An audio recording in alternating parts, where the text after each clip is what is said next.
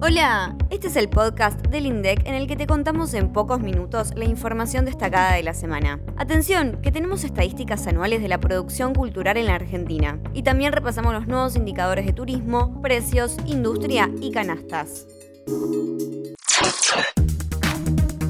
¿Qué tipo de bienes y servicios culturales producimos en el país? ¿Cuáles de ellos exportan? ¿Cuántos puestos de trabajo generan? La cuenta satélite de cultura que difundimos el miércoles nos va a ayudar a responder estas preguntas. Pero primero, pongámosle números a la producción cultural argentina. En 2021, la producción de bienes y servicios culturales generaron un valor agregado bruto de 688 mil millones de pesos. Esto representó una participación de 1,8% en la economía total y subió 12,7% respecto de 2020. Así es, y en este informe también encontramos en detalle datos de empleo en el sector. 296.753 son los puestos de trabajo que se identificaron en 2021 y casi un tercio de ellos corresponden a la actividad audiovisual. La producción cultural, recordemos, puede importarse o exportarse a otros países.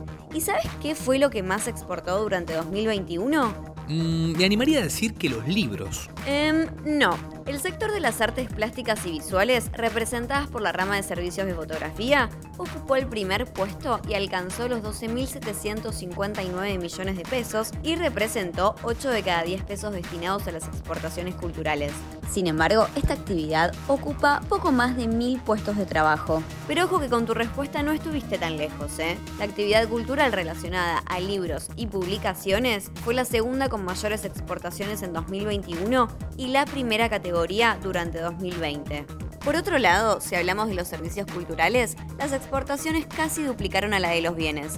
Alcanzaron un monto de 28.354 millones de pesos. Por otro lado, la categoría contenido digital generó en 2021 21.559 puestos de trabajo, de los cuales solo 3.542 fueron asalariados registrados. Al año siguiente, la cantidad de puestos de trabajo total aumentó casi un 50% y llegó a 30.466. Sin embargo, la cantidad de registrados no varió tanto, llegó a 3.809 puestos. La suba se observó principalmente en aquellos puestos no asalariados. En 2020 eran 3.926 y en 2021 llegaron a 7.928. Repasemos ahora los datos centrales de la capacidad instalada en la industria en el país, que en junio exhibió un nivel de 69,1%, el valor más alto en casi 5 años. Tenemos que remontarnos a noviembre de 2017 para encontrar un porcentaje superior, cuando la industria registró que la utilización de su capacidad llegó al 69,2%.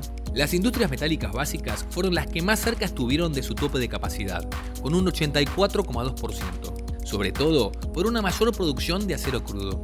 Este bloque sectorial registró el mejor junio de la serie histórica que se inició en enero de 2016. Ingresa a la publicación que difundimos el miércoles y conoce más detalles sobre los 12 bloques sectoriales de la industria en el país. Y ahora nos tomamos un vuelo directo a la encuesta de turismo internacional.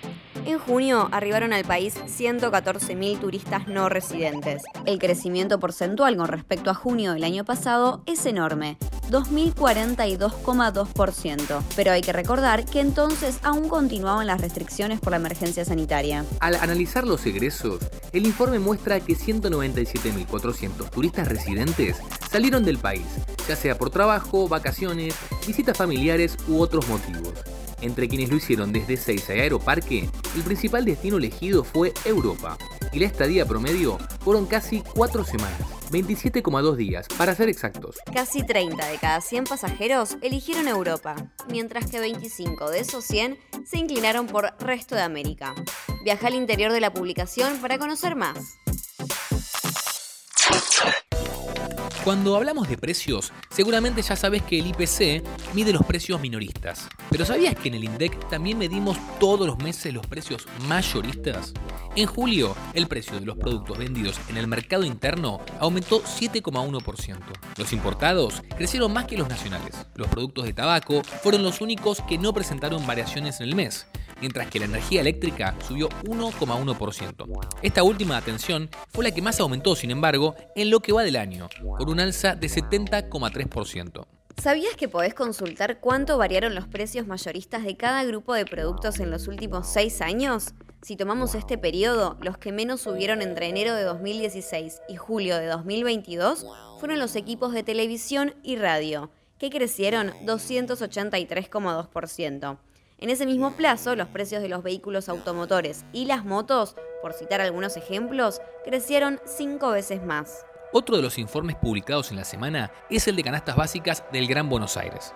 En julio, la variación mensual de la canasta básica alimentaria fue de 6,3%, mientras que la canasta básica total se incrementó un 6,8%. Las variaciones interanuales de la CBA y la CBT resultaron del 70,6% y 64,7% respectivamente. Te invitamos a repasar la página 7 del informe para que vos armes tu propia canasta de acuerdo a las personas que integran el hogar en el que vivís.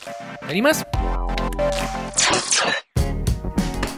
Si estás evaluando algún arreglo en tu casa, te contamos algunos de los datos que nos dejó la publicación sobre el costo de la construcción en el Gran Buenos Aires. El índice aumentó 6,8% con respecto al mes anterior y el capítulo que más subió fue el de los materiales, con 12,3% y dentro de ese rubro se registró un alza de 26,8% en los cables y conductores de media y baja tensión, y aumentos que alcanzaron el 20% para las griferías y llaves de paso y los productos metálicos para la instalación sanitaria y eléctrica, por citar algunos ejemplos. Dato destacado para arquitectas, arquitectos y personas vinculadas al mundo de la construcción que planifican obras. Hacia el final de este informe se puede consultar la evolución del costo de dos modelos de viviendas construidos con técnicas tradicionales, que incluyen desde el estacionamiento y los halls de acceso hasta la instalación de agua y gas de red.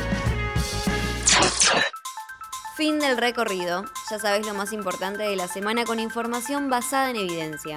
Y si tenés consultas sobre algún tema en particular, envíanos un audio por nuestras redes o al 11 32 06 70 10 que el propio director del INDEC te responde. Datos INDEC.